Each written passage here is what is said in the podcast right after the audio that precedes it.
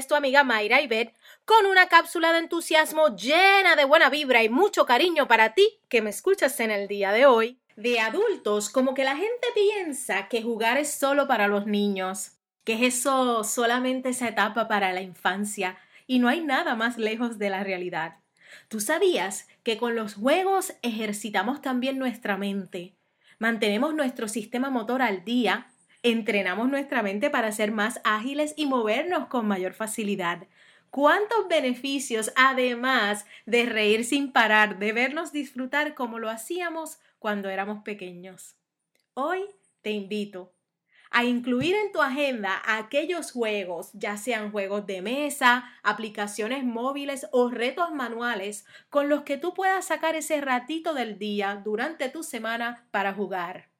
Recuerda tus tiempos de retarte con un divertido juego y competir sanamente viendo cómo mantienes tus destrezas y te conviertes en ese champion de la diversión.